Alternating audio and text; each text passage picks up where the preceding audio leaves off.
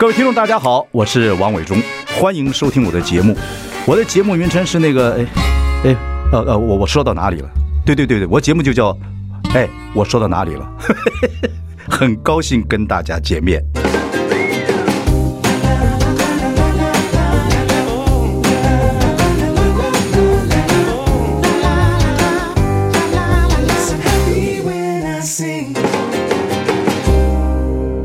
是王伟忠，你现在收听是哎，我说到哪里了？今天要说棒球。三月八号，我们这个世界棒球经典赛要开始了。今天我们请到的是我们的资深的，呃，我们的曾公曾文成，曾公你好，在你面前叫哎，小弟小弟，我们差不多差不多年纪，我们都是那个少棒时代长大，时代，是是是。你跟这个梁公斌的这个 podcast 叫做台北市立棒球场，录了几集了？现在第四季，第四季在牧师，然后我们一季牧师要四十天吧，结果不到一个礼拜就完达标了。对呀、啊，这个听众朋友可以去寻一下。嗯哼，台北市立棒球场讲我们台湾棒球的历史。是，那从嘉龙时代也谈到吧？嘉龙对，嘉龙是我们台湾很重要的一块嘛。应该台应该讲嘉义棒球场，嘉义棒球场是有历史的，是是，很过瘾的一个时代。OK，我们都来自从威廉波特少棒开始这样一路看上来啊，对对对。所以台北市立棒球场这 Podcast 的各位要去听听看，嗯哼，很怀旧，但是对台湾人对棒球赛是呃非常迷。好，讲到这个经典赛，我想今天呢，我们听众朋友有一些是球迷，嗯，有一些是一日球迷，对，三月八号要开始看了，第一场要对这个巴拿马。那我先，我们就从头讲谈起吧，谈谈这个经典赛在这个世界棒球史上它的重要性是怎么样？这个其实我认为完全是商业行为啦啊。那那当然，他一开始都会说哦，为了推广棒球到全世界，当然他一定有一个很崇高的宗旨跟目标。但是我觉得完完全全就是一个商业行为。嗯嗯。那美国大联盟去主导这件事情，美国大联盟主导，对对对。那主导这件很就很有趣的，他主导他要一个。单位同意叫做球员工会，什么工会？球员工会。球员工会，因为美国大联盟的球员工会是非常强势，他们有裁判工会，有球员工会，你做什么事一定要他同意。嗯嗯嗯嗯，不是说我们我们观念上面说，哎，我老板叫你做什么，嗯嗯，你员工一定要做，但不是，他们有个球员工会，哦，球员工会同意了，嗯，大家来打这个比赛，嗯，那当初到底要定在三月还是在十一月？十一月通常十十月结束，他们所谓的世界大赛结束。对对对对。那到底三月、十一月，最后决定说啊，还没打之前，我们现在办这个比赛。嗯嗯嗯。啊，最初我刚刚讲这商业行为，最初其实是他希望办这个比赛去招商，招商之后把大联盟的影响力扩展到全世界。OK，他发现 NBA 做得很好，你会发现 NBA 真的做得很好。NBA 当然没错，全世界比赛啊，他们开赛都是在是啊是啊，选一个地方比赛。他卖个双球鞋就是 全世界对。所以他们目标不是他，当然他看到 NBA 的成功，但是目标他是认为他们可以做到 FIFA 这样的状况。嗯嗯嗯。比如说你刚刚讲一日球迷，前阵子世界杯的足球赛，你不看足球，旁边人也在聊。对对，FIFA 是很成功哦。对对对。那 FIFA 它成功在哪里？知道？他最后那那一块的大饼，那个电视转播啦，你说卡达到里面要买票，这是另外一件事情。但是他花了这么多钱，做成了。做成了，做成了，所以美国大联盟也希望搞这件事，但整个过程比较有一点状况。一开始球员未必想参加，那只有中南美洲很热，日本很热，韩国很热，台湾很热，就是美国周遭地方很热。对对，但是自己本土的却不参加。怕受伤吧？对，大球员他不参加，但是他弄不起来。可是到了经过这么多届之后，他拿一次冠军之后，他发现那些大球员发现，哎，我们是可以拿冠军的。这个我们要认真打。OK，所以这一次我认为，二零二三年这一次很像他们当初想想要想要做的世界规模。对，他们从十六到二十，那未来希望到二十四队，所以慢慢的。也许现在不到 FIFA 的一半或三分之一，但是我觉得它就是一个目标。现在是二十队了嘛，对不对？对对对，二十队四个地区打。对对，OK。台湾是现在有四个队，就是巴拿马、荷兰五个队啊，五个巴拿马、荷兰、台湾加我们了五个队，意大利啊，意大利啊，这几个队，这几个队，你先帮我们分析一下。就当然了，球迷讲说，我们应该一定可以赢巴拿马，看有没有机会。呃，他说选出两队之后就变八队比赛了嘛，对不对？对对对对对对对，这个预测是球迷讲的了啊。那一日球迷听到就是哦，第一场巴拿马一定要看一下。其实我刚刚讲就是说，我们先讲回到刚刚那个那个跟接着下来有关系，就是呃。扩张这么多队啊！你说你从来没有听过的，有的棒球国家，捷克、英国、以色列。嗯，以色列我们上一次在韩国比赛输他们。对对对。有时候，哎，这些国家怎么有有有有棒球？有棒球。但事实上，他就他的目的，我们刚刚讲商业行为，他就是要像 FIFA 一样，你祖宗八代有一点点血缘关系，就台湾的、日本的，甚至我觉得有点扯，就是你稍微住过那个地方都可以。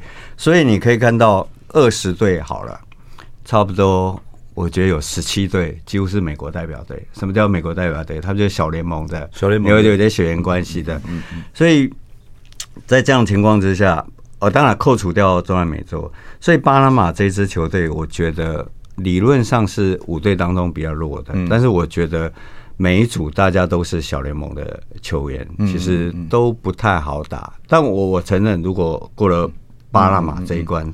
投过身就过，我觉得是有.是有机会。当然，这是巴拿马那个巴拿马籍的这个洋基队的终结者 Terminator，嗯，维拉会来嘛？对对，他开球是对，这个精彩了。对对对，他第一次来台湾嘛？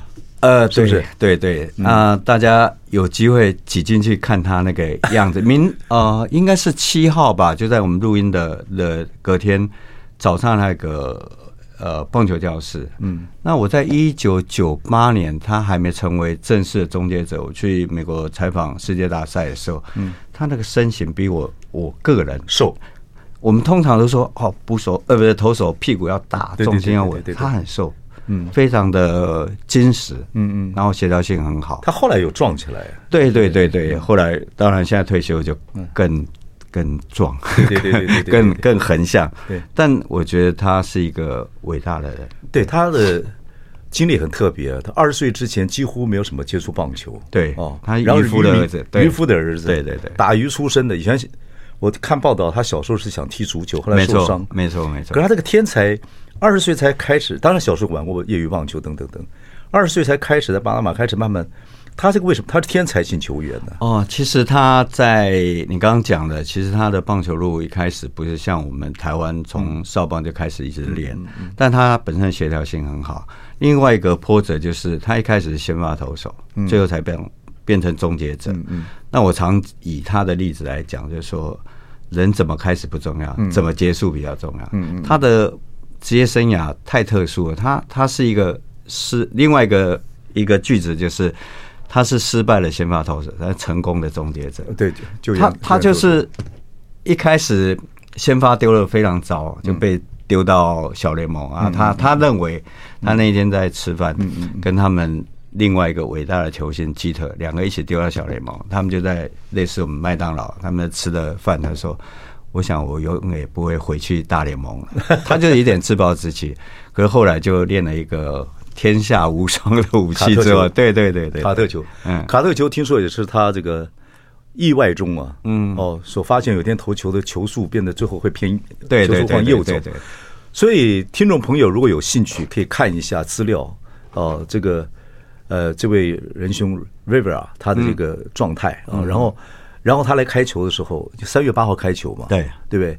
哇，他来的时候不知道他会不会穿他四十二号球衣，四十二球衣已经不准穿了。对对对，就是关专于属他。他是最后一个穿的，里维拉。嗯，然后我们跟巴拿马开赛的时候，然后巴拿马在这个以前洋基的终结者 Terminator 啊，这个里维拉他出场的时候有一首歌是 Metallica 他们的这个 Heavy Metal 重金属的歌叫《睡魔降临》，是他的开场的时候他出走出来的时候背景音乐。我们先来听这首歌啊，来加油一下。I like 我是王永忠，您现在收听是哎，我说到哪里了？今天要说棒球啊，三月八号世界经典赛要开始了。然后我们今天请的是曾文诚曾公来谈一谈，跟我们一日球迷谈谈也好，球迷也谈谈也好。三月八号，然后晚上这场跟巴拿马开球是里维拉，嗯，这个是洋基队以前的 Terminator 终结者。然后巴拿马可能会被他们激起士气来，虽然看起来是五队中最弱的，但不得而知。对，棒球是圆的。对对对，对不对？OK，这是巴拿马。嗯，另外几个球队。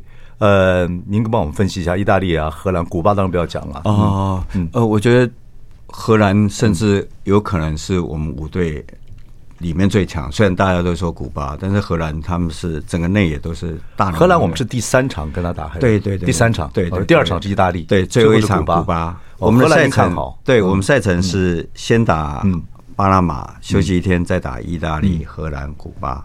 那你一定会碰到连战的三连战的状况。那中间的休息对我们第一场的先发安排是比较有利的。嗯，那荷兰是你可以看大联盟球星。嗯，那他们几乎内野啊，呃，比如他们的游击手最近才。跟跟教师队，教师队，对对对，教师队签了十一十一年，十一亿多吧？对，巨额，对啊，对啊，对啊，那个三百多个亿台币都不要，你这辈子要怎么花？你看税税很重啊，大哥。对对对对，但是我觉得抽五十趴应该也是很可怕。然后最起码一半，对对，那他们的缺点应该是荷兰吧？荷兰的缺点就是应该他们是投手。所以我们觉得，如果我们在前两局有机会得分的话，嗯，是有有有拼的可能性。嗯，那我们要看，您刚才讲的要看那个打击手，就是教士队现在啊，对对，他厉害，他他几号来了？不知道忘了。哎，他已经到了。你说不是他球背号呃？对，背号我不晓得他国家队，他叫 Zander 什么？对对对对，Zander。OK，各位要听众朋友可以看看资料，嗯，很重要。嗯，OK。然后 Profar 啦，然后他还有一个以前在洋基队手游机的 Didi Gregorius，这些都是合属的呃名名将，的确名将，但是他们的投手弱了一点，投手弱。对对，古巴是。后援投手很强，嗯嗯，先发稍微弱一点，但是现在不知道他们要怎么安排，嗯嗯嗯。如果最后呃，比如说荷兰，假设啦，荷兰、古巴、中华队三强二的话，那最后一场就变得很关键。OK，对。但如果前面中华三场全赢或者全输，那最后一场其实一点意义都没有，没有意义，那就变表演古巴就没有意思。对对对，就变表演赛。那古巴所谓。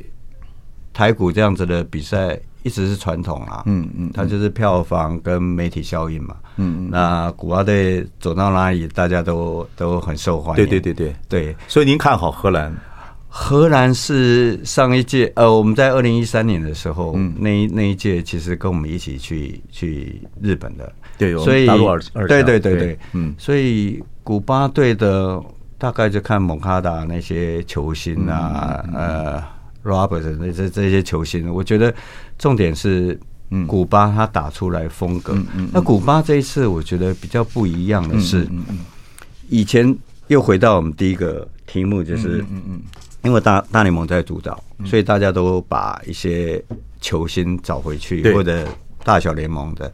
那古巴没有啊，他们的球员全部叛逃了。对对对对，所以这几年他变得非常的弱。嗯，以前的古巴是。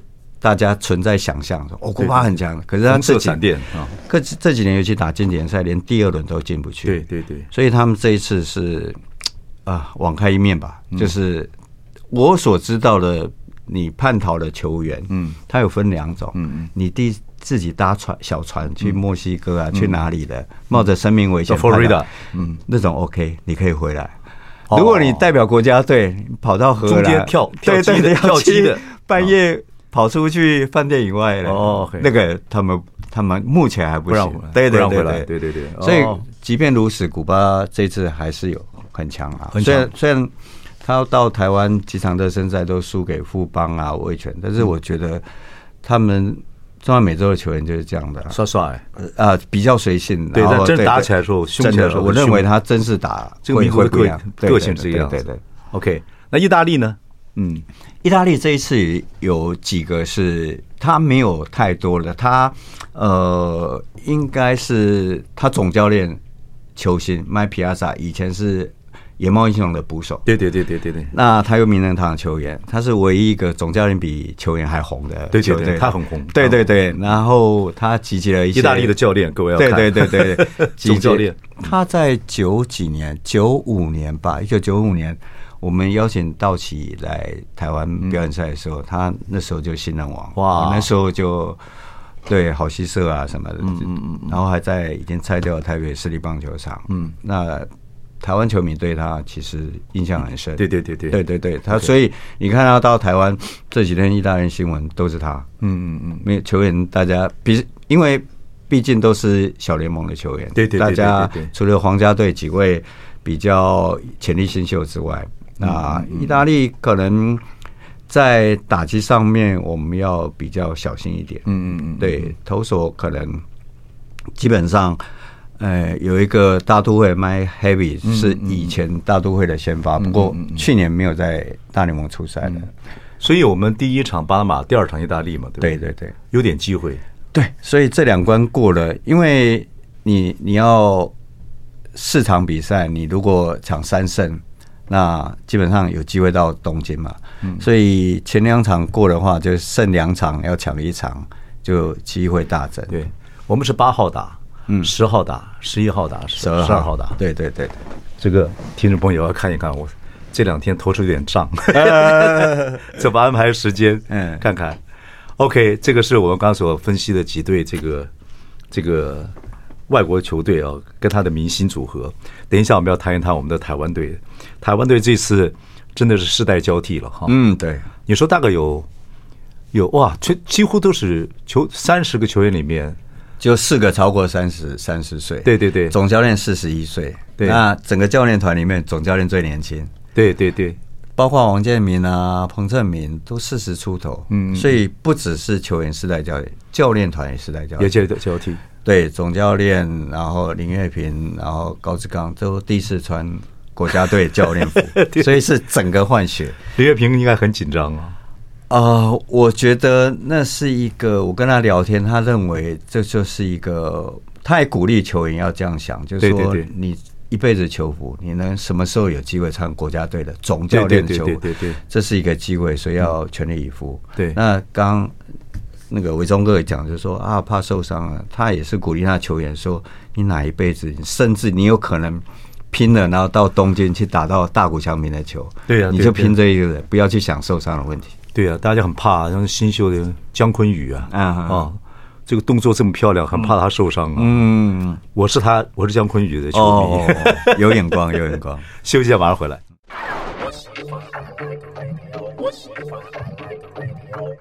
我是王忠，你现在收听是哎，我说到哪里？我们今天说棒球经典赛三月八号开开打了，第一站对巴拿马。我们今天请到来宾是我们的曾公，呃，资深球评，呃，大家不得了的曾文成，请我们曾公分析一下我们台湾队。嗯嗯嗯，台湾队这次大概是呃二十三个是中华职呃职棒的，嗯哼，七个是里外球员，嗯哼，然后四个打过这个国际赛，嗯。啊，然后二十六个基本上都是这个新鲜人，新鲜人，世代交替，包括教练也是世代交替，嗯。但是，真是决定台湾大概未来五年到十年有可能，嗯，这个整个的棒球的状态。对对对对，您来分析一下我们的呃队伍跟这个里面的一些明星球员。嗯嗯，首先我觉得总教练在以他为主导，教练团在挑的时候，其实是心里就有底，就是说我们怎么样去打这场比赛。嗯。那他甚至想到你刚刚讲五到十年未来台湾的，嗯呃这些正式的第一级、超第一级的国际赛，我们要怎么打？对，因为以前以前真的是投手强啊。台湾投手强，投手强。我们现在投手是比较弱，就是这是这这一次我们这些普通球迷的看法。对对对，的确大家的认知是没有错的。那包括这几场热身赛，包括我们现在录的前一天，嗯，你看赢兄弟其实是惨赢啊。所谓惨赢就是你得很多分，你也失很多分。对对对，投手一直丢分，一直丢分，球一直被打到，还是保送保送得分，对对对，保送得分两次。是，所以我觉得在这样的情况下。他就要先架构，就是说我要选什么人。第一个就是说，哦，可能不是说那些人不好，可是呃，林林红玉啊、林志胜啊这些人，毕竟都有年纪，在挑他。嗯，这次也许打得好，不知道。嗯，但下一次呢？嗯，那我们因为三年的疫情期间，我们都没有出去。我们本来要去打冬奥资格赛，完全没有国际赛，完全没有两三年。但问题是两三年刚好这一批人都是成长的。像刚刚讲姜昆宇，嗯，那这一批人从高中毕业开始，嗯，都是二十一二岁，嗯，你看年纪很轻，可是成熟度都很高，嗯，所以倒不如用这种这么超大型的比赛去去练他们的胆识。对呀，对呀，对呀，蛮好的。对对对对，那差别还是在于，就说投手这一次比较弱，比较弱。嗯，所以林总教练，我我认为他想的办法就是把火力极大化。投手既然压不住，我们想办法多得分。所以我们对。我们这一次大概是几乎这几年第一次挑这么多脚非常快的，大概我随便举例，大概五六个可以打第一棒的。嗯，哦，所以这样的情况下，我觉得就中华队就希望能够呃把把打击为主。过去我们有，比如二零一三年我们有王王建民那个那个时代，然后十二强有江少庆的时代，就是靠投手啊，甚至亚锦这个奥运资格赛。像林恩宇这种，嗯，我们有超级投手，嗯嗯，压阵，然后低比分，嗯，赢对方。但这一次可能整个面貌要不一样。对，可是台湾的我们那个中华队跟又在地主打打球，球迷也是一样。第一场对巴拿马的先发很重要，因为我们很有情绪。对对，如果第一局投手压不住，我靠，那个球迷会疯啊！对对，我我就预测的，我就头皮都发痒了。我猜了，我大胆猜。应该就是邓凯威啦，虽然他在对兄弟那那一局投的不理想，对，但是你看到他从美国投完，然后到台湾调时差，投完之后隔一天，然后他要假设他投六十五球，要隔三天，他几乎用不到他了。嗯，那你摆在后面也不知道什么时候要用到他，嗯，所以我大胆预测，所以能不能赢巴拿马？他他的确就像你要看他的控球啊，对他如果他控球如果不稳的话是天崩地裂。嗯，对，他他又是一个极好极坏的。他好的时候他在二 A 为什么被评估有上大联盟的资质，就在他三振率很高。然后如果他能够投出像他在二 A 那种三振率高的话，中华队的机会真的非常的大。手派不会派江绍庆，应该不会。如果会的话，我觉得我应该在家里从椅子上摔下来。不是说江少军不好，但是二零二二年包括热身赛调整真的不理想。嗯，他第一局嗯的状况一直很不稳。嗯，我们那个那个年轻的不是在家里，我是在转播室。转播室。OK，您这次是在东森，东森。对对对，好。我们这个小伙子呢，曾俊岳，嗯，他是应该会上哈，在后面的球场哦，会哦，他还是中继，他应该第八局，第八局，对，那宋家豪，我们投手唯一可以肯定的就是宋家豪要投第九局，嗯，对对，那曾俊岳会投第八局，那宋家豪算稳的了，哦，非常很稳，然后球质重，嗯，然后我我跑去斗六看集训的时候，我觉得身体。边看我边有一个想法，就是任何领域都一样。我觉得看宋家豪说，难怪是好球员，他只是一般练习啊，他几乎是全力在跑位啊什么，他不会跟你嘻嘻哈哈的。所以我那时候心里想说，哦，果然好球员就是好球员。对呀，他这个一路的过程呢，你看他不要那么。大比较年纪大了，去去日本一路路路摸，然后育成选手，然后对对对，从育成开始，对对对对，然后也受他国内的批评，对对对，才参加选秀，又是是是，一路一路爬，就是你去去任何国家挑战，你你就是不要买回程机票了，对对，就有这个心态。日本训训练这些球球员跟美国不太一样哦，对，气氛也不太一样。美国是他认为有竞争。你不练你家事啊，后面一大堆跑的。嗯，但是日本他就觉得我有责任教育你，嗯，你是每一件事情。哦，然后他要教，对，哦，嗯，就是，嗯嗯，他日本会练那种，我去雅典奥运现场采访的时候，日本练那种打那种上空啊，那种飞球，嗯，练那种一千次才会出现一次的机会，嗯，他打了让你那个接不到那。风乱吹的。哦哦，他就是练这种。风强的时候要高，对对对对对对，就是打球棒的对对对对对对，所以呃，宋家豪是稳定哦，你看他的稳定，他非常稳，然后又壮，体格也好，那球速线也快，对他一四几起一四五起跳那是没有问题，那对，问题是身材壮，球又重，所以我看热身赛他就一直状况调整很好，嗯，OK，好，这个。然后我们那个小朋友，这个曾俊岳，嗯，这个火球啊，嗯，你说他可能会投中继吧？他的应该七八局，七八局有状况他还会他会上，就看看这个小朋友怎么样。对对对对对，他如果真投火起来，那么年轻，对，所以用年轻的也是有道理哦。而且他也是一个另外一个例子，就是说他当初选秀也不是很前面，嗯嗯嗯嗯，所以靠着自己把球速上来。那重点是。有些东西是练不出来，练不出来。心脏强度，嗯，哦，他就是一个胆识很好的。OK，哎呀，好，我们休息下，马上回来。I like 103, I like radio。欢迎收听。哎，我说到哪里了？我们来宾在我们身边。我们谈的今天我说到哪里？要说棒球，经典棒球赛三月八号开始了。我们今天请的是资深球评曾文成，曾工。曾工，我们谈谈这几个你归纳出来的哈。我看过你的那个写。写文章归纳几个这个台湾很要注意到几个选手四个人，谈谈他们。那听众朋友可以注意一下他们。啊，当然这第一个就是我们来谈的张玉成了。嗯啊，这个张玉成最近的打击感觉，您觉得他现在是在巅峰吗？是火热的状况，火热。他他他每一年的在美国的春训差不多这个时间，嗯，他都打得很好。嗯，那为什么？到美国，比如说二零二二年，他换了四个球队，嗯，他永远会这个是在美国大联盟挑战心魔。我刚刚讲就是说后面很多人竞争嘛，嗯，他就说哦，我这一次打不好怎么办？嗯，对的。但这一次他他，我觉得同样时间春训他调整很好，嗯。那另外一个我觉得可取的就是他到底要不要回来打，其实受到很多批评。他当初一开始决定不要打，对对对对，被骂。但他看起来是忘记这件事情，就是至少。至少在比赛的时候不会去想，就说哦，万一我打不好，球迷又要骂。呃，所以他包括他自己会上来之后用一些动作来激励自己，我觉得这方面都都蛮好的。他 的确是我们的重要的火力的输出，但我觉得会成为各队看管的目标，最大目标。所以他到时候比赛到底有没有真的很好的球可以打？张纯打球有一个节奏。那个节奏如果被抓到，有点危险。对对对，他那个球下，他那个松下来很好，击球那点，嗯，点点打的很好。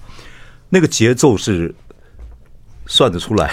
对，另外就是林子伟也是一样，他们就是很美式、很积极的，所以前面的一两个球他大概就就就会出棒。所以我认为正式的比赛，对方投很多的引诱球给他，应该是是可以一起的。嗯，对，那棒球又是一个被动的比赛，嗯，你没有好球可以打，你什么事都做不出来。对，张玉成，各位听众朋友啊，不管是一日球迷、多日球迷，还是这个老球迷，嗯，对张玉成大家寄望很多，不过他可能会被盯到。嗯嗯，我是觉得他每次在大联盟打球那个节奏是很漂亮，是是是，可是那个节奏打到球那个真。真精彩啊！那不是快速出快速出杆，然后而且如果你有买到票到到现场去看球的话，他击中球的声音就是跟我们其他台湾选手不一样，就甜蜜点。对对，我们看练习的时候，那个他把球送出去那个声音啊，那个林彦平总教练站在我旁边啊，他就是他是真的在开玩笑说啊，今天不是台湾人，就是他那个不是台湾人。该有的力量，那个砰，那个声音，那个又，他是说他那个那个转身那个力量刚好加速，对对对，漂亮，打漂亮。另外一个形容词，他是说他他打木棒那个声音啊，跟力道很像以前古巴在用铝棒。哦，你看这个多赞美他，对对对对对对对，那个声音是古巴发明的，是 铝棒。OK，吴念庭啊。吴念庭当然是名门之后了。对的，如果是一一日球迷，那他爸吴富吴富连，那吴富连二垒手，二垒游击都对，对二二游，对对。对。那我那时候还没打起来的时候，我就跟他爸开玩笑说：“哎，练婷如果有你这种个性，他在日本早就打起来，因为他爸什么都不怕，然后对对对对，比赛又好看，对好看，就那个动作又好看，不会想太多。那看起来吴念婷现在就是这个样子。嗯嗯嗯。那这一次我本来预计他会，吴念庭比他爸爸好看，长得好看，跟王威成一样。对，我第一次看到王威成，我就跟。王光辉说：“哦，还好不像。” 然后吴念庭，我本来一一季，然后教练团一开始也一季放在一垒，但看起来王威成又打的调整不是很好，所以他这次可能有守三垒的机会。嗯，嗯那他又是左打，所以我觉得在作战或者应用上面，我觉得他 OK 了。吴念庭，嗯嗯，OK。看他算是稳定的球员，稳定，因为日本他也是一开始选秀很后面嘛，那靠自己努力，一步一步在日本这个环境当中，能够尤其在这么高压的情况下出人头地，然后从另外一个地方可以证明他抗压力很好，就是他得点圈的打击力非常好。OK，所以这是 OK 的。好，吴念婷啊，这是我们的也是明星球员。呃，宋佳豪我们刚才有讲过。哦，我觉得他这个最后做救援的时候，就看看宋家豪的稳定度。我觉得他这次热身赛打的也呃也投的也不错。对，他就是从我们一开始讲吕贝啊，到现在宋家豪，嗯，有一种投手就是，比如说三比二，他走出来，我们说啊，比赛结束了，我们赢了。对，就他还没开始投，确定。对对对对，所以这个宋家豪真的他出来的时候，就跟那个我们的里维拉一样啊，走出来的时候那个气势啊，那救援投手的气势很重要。以前以前稳定度很重要。以前那个古早的时候，也不能讲古早，以前呐，就是说，救援投手气势很重要，要让投手呃让打者怕你，那怎么做？留胡子啊，然后弄弄，对对对，那站在那边。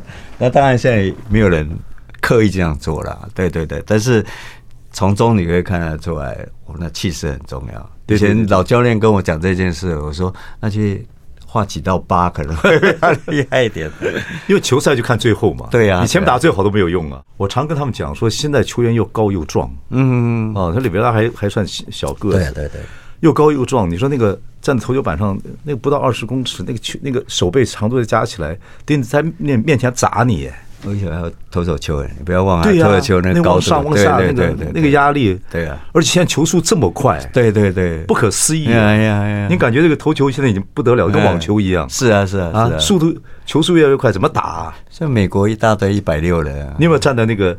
有啊，打击的看一百六球。对啊对啊，没有，我只是看练习。我看陈伟英在在呃师大分部的时候，他每年之前每年。那个自主训练的时候，他在做头部，他大概一四不到一四零，就觉得那个球棒棒，那捕手又会接，张进德我那接那感受不一样，嗯嗯，他那个逮球，对对对对对，下这个打击球，对对，那个逮球是一个，还有破风，嗯，球破风吓死，我想这个真是，现在站在这个打击区真是怕这个。啊，对啊，现在一百六十公里的球，现在越来越快，对啊对对，吓死。OK，刚才这样这个。这个我们现在讲了三个，呃，张玉成、吴念婷，还有这个宋家豪。嗯，接下来我们讲这个游击手啊，这个姜昆宇啊，姜昆宇这个不得了的年轻人。对，我觉得姜昆宇，然后比如说呃，同一有个古林瑞阳也是投球很快的。然后你可以看到，我有些时候在想，我们高中这个阶段，他们的竞争到底强度到。到底有多强？嗯，强到这些不止这些，我念的这几个人。你看他们，他们上来之后那种抗压力，我们都觉得哦，高中生嘛，可能还不够成熟，以前都会这样想。可是现在不是哎、欸。我现在降低啊，年龄层降低。对，然后他们的体能更好，抗抗压力，哎，对，体能都很好。因为我们现在的训练营养，嗯，又又跟以前不一样。重点说，我就刚刚讲说，胆识有时候很难练，胆识胆识，这他们就是上去就是很稳。张坤宇几乎没有考虑的，帮一垒投球那个准确度跟那个，对对，如果你是看。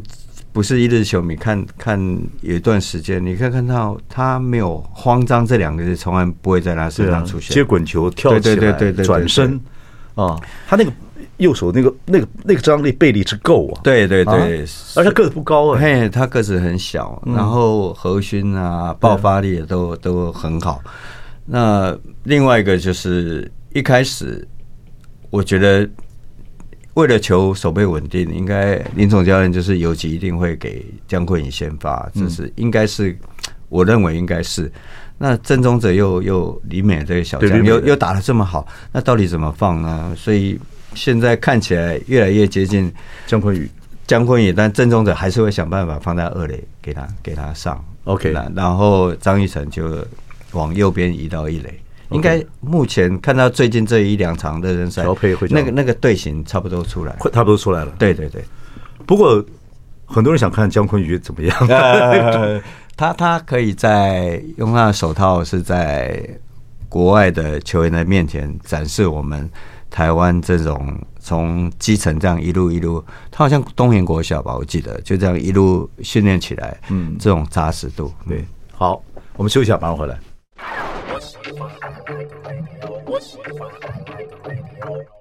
我是万忠，你现在收听是哎，我说到哪里了？我们今天请到的是曾文诚曾公，谈到我们的棒球啊，经典棒球赛。我们刚谈了几位明星球员啊，不管是江坤宇、宋家豪、吴念庭、张育成，还有刚才呃老师讲的几位明星球员之外，您这次看我们台湾队，您希望我们这个一日球迷也好，多日球迷也好啊，或者是老球迷也好，怎么看这个未来？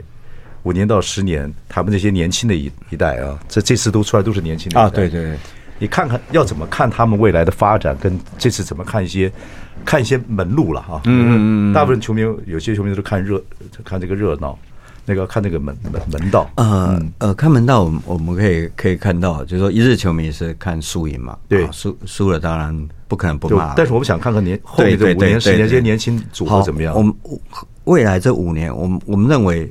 里外这一次回来都打得很好，那我们看中华之棒这些的，对对对对，哦，江坤宇、然后王威晨、陈晨威这些，第一个我们跑垒的速度跟国外球员落差在哪里？嗯，第二个我们击球，嗯，那我们可能有时候会打不好，打不好分两种，摸都摸不到的，嗯，一直在挥空，一直在挥空，但是我们打到的 timing 可能偏左偏右。但是，或者是我们打到力道、挥棒的速度，跟国外球员比起来差在哪里？OK，那脚程我认为没有问题，挥击快速球我也认为没有问题，因为我们这几年教了洋将，真的，然后自己本土也球快的要命。现在一四五，你不要跟我讲说一四五很快，一五零起跳才叫快。嗯，所以我们打也基本上都都快速球都没有问题。嗯，变化球。快慢之间的落差，你看到这一次的热身赛，中华队碰到有一点速差的，就稍微一点有点受到挫折。嗯嗯，所以对，尤其老外的变化球，手掌大大。变变化球，哎，这球是比较大，对，比较滑，然后缝线稍微高一点，跟我们中华职棒打的不一样。对对对，比较滑一点，那那弹性会好一点。投手跟打击者会很快很快的适应吗？投手比较比较可能要适应适应。一定是，不过我们已经很早就拿大联盟的球在练了，所以所以所以还 OK。另外，防守的范围，嗯，那江慧宇哦，这些人防守的范围都很大。然后我们几个外手也也哦，像郭天信虽然打不好，可能没有机会先发，但是他防守范围也很大。嗯，我们从这个地方去去看。另外教练团的分工，比如说我们这次有有两个投手教练，两个打击教练，两个投手，这些都是鼎鼎大名嘛。哦，那彭正明跟这个龙猫教练曾豪駒，一个就负责去潜收破解对方今天投手的球路，嗯，那另外一个就是去微调或者去稍微叮咛说，哎，你刚刚左手高了一点点，嗯，所以大家分工很细，嗯，那。呃，许明杰教练就负责投手调度，谁该上谁谁等一下，嗯，或者谁谁是第一个上，第二个上。那王建民就在牛棚，所以大家分工很细。嗯，那在作战方面，就临场考验这些教练，都是我们这所有的教练都是从以前的教练都是打业余，然后有职棒之后，他才当职棒教练。嗯，现在所有的球员。球呃，所有的教练都是球职棒出职棒出来的，对，他一步一步，你去看他整个对这个比赛的掌握度，嗯嗯嗯，临场的判断，嗯嗯嗯嗯，不会，我不太希望就说，哦，比如说呃，跑者王伟忠上去了，那突然已经投两个车，哦，他才想到要换代跑，你应该他还没打的时候，你就要知道，如果他上来，假设他脚程不快，嗯嗯，你应该。代跑者就要上去，嗯嗯，所以我们去全面看这些，然后未来竞争度，比如说我们这次缺乏先发大投手，对大投手，对，那里外有，但里外是受制于人，这有一点说你要给人家借车，借车回来开，对，你觉得人家同不同意？对对对，那你借的车，他说，哎，你不能超过八十，对，每小时不能超过八十，或者只能开开几公里，对对对对，那倒不如我们自己培养。我们有没有大头的先发？这又牵扯到中华职棒生态，我们太依靠洋将了。这一点是可能是比较难以去突破的。对啊，这是一个难得的比赛啊，所以说年轻球员现在又世代交替，如果有机会让他们试，至少试试胆子，球速啊、打击啊、策略啊各方面来讲，对，我觉得是很重要的。是，当然还要曾公这个在在评这个做球评的时候，也多给我们讲一点，就是你在看那个细节的时候，一定一定。也都帮我们多讲一点，我们要看看曾公怎么样去讲这个球评，很精彩的。哎，我听说，呃，那个。Matt 大都会的这个台湾日，你要去投，要去开球，什么时候？呃，八月二十七那天是对天使，对天使，对对。哇，这是一个殊荣啊！这个这好几个 好几个台湾有几个人去去过，哎，李安去开过球嘛？曾雅妮，曾雅妮去开过球嘛？他这个 Mate 大都会这个台湾日，他的是他的他是怎么样开始的意义是什么样？呃，开球啊，这个很大的殊荣啊！是是，他一开始设定是因为。一开始美方主办希望有一个日本日、韩国日，然后希望让一些，因为洋基队没有做这件事嘛，嗯、那他们这两队又又在同一个城市，对对，其实有一些竞争关系。那他希望做这些。那当时我们有呃有一些里外的球员是刚好在大都会，然后哎做做起来台湾日，对对对对对。那后来呃主主要的那呃。那个在大都会主办的是我们台湾人，然后他他 Win 是做的非常好，他一直希望公关做的很好，对，他一直希望能够把华侨啦、当地的这些球迷呢扣在一起，所以他办了一些主题日，嗯，那他设计特别设计了台那个 for 台湾的球球服，嗯，然后后面绣台湾，然后 Number One，嗯，那这几年是越做越好，我觉得他。是，我觉得是蛮推荐来上他 上伟忠哥的节目，因为他如果有回台台湾的话，OK OK，他他他推台湾是推的非常成功。据我所知道，那个日本、韩国推这个几乎是他们国家级的在动员。跟台湾他是一个人，然后把把把跟好莱坞一样，好莱坞现在你说台湾的影视要进好莱坞，也要靠公关。对，对，大量公关。韩国是看他，他是韩国是靠靠私人一头热血，然后，然后像去年彭政闵就非常成功。哦，OK OK OK OK OK。好，您是八月几号去？八月我应该二十五号到，二十七号开球。哦，妹子大家都会开球。台湾日，我们要看看曾公怎么投。谢谢。好，谢谢曾公。来看您的看接下来这经典赛，看您的球品了。谢谢谢谢，谢谢听众朋友，谢谢。